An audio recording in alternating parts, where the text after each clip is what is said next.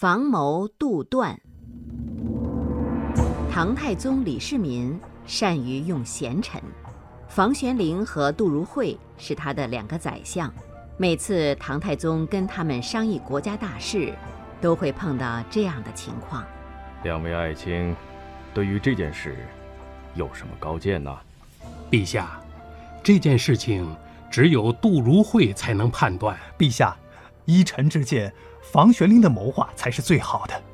这说明房玄龄了解杜如晦善断大事，而杜如晦也知道房玄龄善于出谋划策，所以人们总是称他们两个是房谋杜断。房玄龄从小就很聪明，博览经史，很有见识。他十八岁考中进士，隋朝末年，他看到中原混乱，很想出来干一番事业。就投奔了李世民的门下。李世民一见如故，让他做记事参军。李世民每次征战，都让他跟着出谋划策。房玄龄为李世民搜罗人才，起到了重要的作用。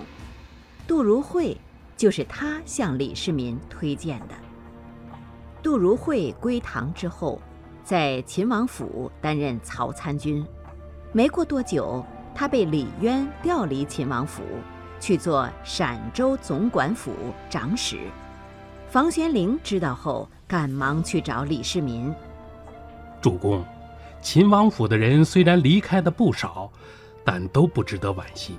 不过这个杜如晦有王佐之才呀，他可是个例外呀。您要是只想当个藩王，也就不一定用他了。但是如果想要具有天下的话，非用此人不可呀！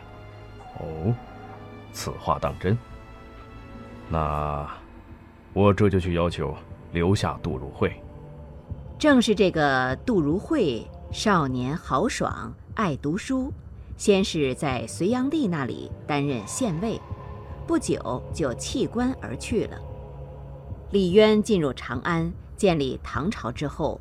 杜如晦跟随李世民征战南北，经常参与帷幄机密。玄武门之变以后，李世民登上太子位，任命房玄龄为右庶子，杜如晦为左庶子。后来，房玄龄当上了中书令，杜如晦成为兵部尚书。贞观三年，他们两人正式成为左右丞相。他们俩为贞观之治做出了重要贡献。房玄龄担任宰相十五年，忠心耿耿，善于用人，在病危的时候仍然上书劝阻唐太宗讨伐高丽，终年七十一岁。杜如晦只做了一年丞相就病死了，终年只有四十六岁。房玄龄和杜如晦两个人的私交很好。同心为国，唐朝的贤臣首屈一指的，就是房杜两人了。房谋杜断这个典故出自于唐朝。相传呢，李世民有两个门客，一个叫做房玄龄，另外一个叫做杜如晦。这两个人都绝非等闲之辈。房玄龄善于谋划，而杜如晦呢，善于判断、拍板、拿主意。这两个门客都是深得李世民的信任。而房杜两个人呢，也是李世民玄武门之变的主要策划人。后来两个人在李世民登基称帝以后呢，分别出任左右仆射，也就是相国。他们是开创贞观之治的重要功臣。而房谋杜断呢，也被用来比喻两个人同心出谋划策，团结一致。